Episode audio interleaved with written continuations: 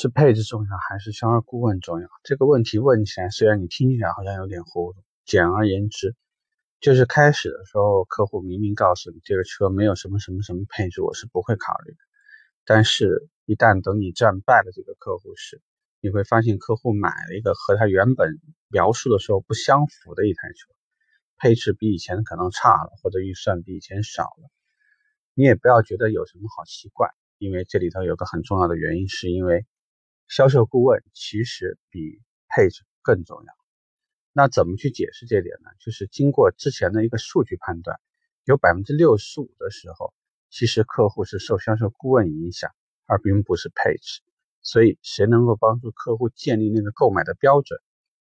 谁能像我们之前聊的那些话题一样，告诉客户，其实有些配置并不实用，或者有些配置你买来使用率不是很低，甚至说会给你带来一些故障等等。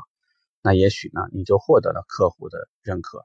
得到了他的信任，进而呢，从不停的去修正自己的购买标准，最后客户选择的那台车一定是他最认同的那个销售顾问所推荐的那台车。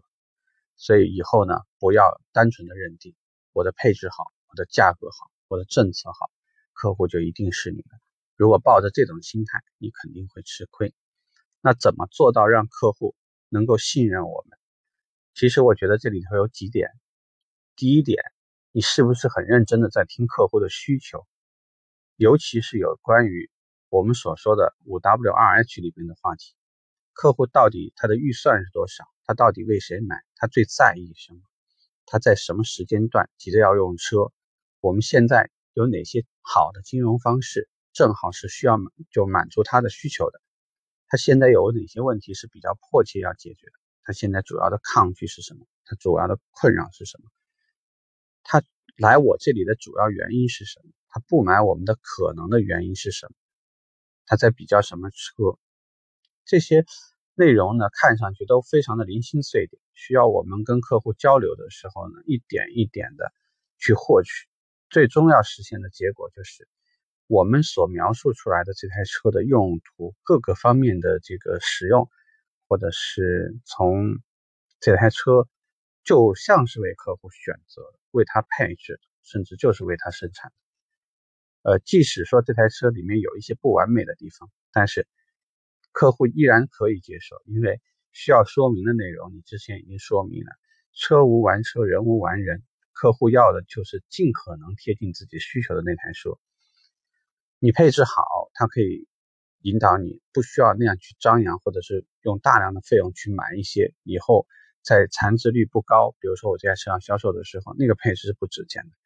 你的配置低，其实也会说，聪明的买家其实最喜欢买的就是基础版，因为发动机、变速箱、底盘这些基础配置都有，而其他无关紧要的配置一项都没有。你看你的钱一分一分钱冤枉钱都没有花。而这个车一旦有别人没有的配置，他就会尽可能告诉别人，虽然这是个非常小的东西。比如说凯越的车尾，它有一个叫逃生拉手的东西。如果我们把当年北京的一个惨剧给大家描述一下，并且告诉客户，你看，如果其他的车没有这个功能，而我们有，万一遇到这样的事情，什么叫天灾人祸呢？对吧？万一遇到这样的事情的时候，我们就可以通过这样的操作爬到车尾，即使整个车门呢已经无法打开，天窗由于断电已经无法开启。我们依然可以通过机械的形式，让我们自己逃离这个位置，逃离这个危险，让自己安全。有什么比生命更加重要呢？是这个车油耗是可能比普通的车型会略高一点，能高多少？全年不过可能高到一千多两千块钱。你摊到每一天，每一天可能也只要三块钱或者五块钱。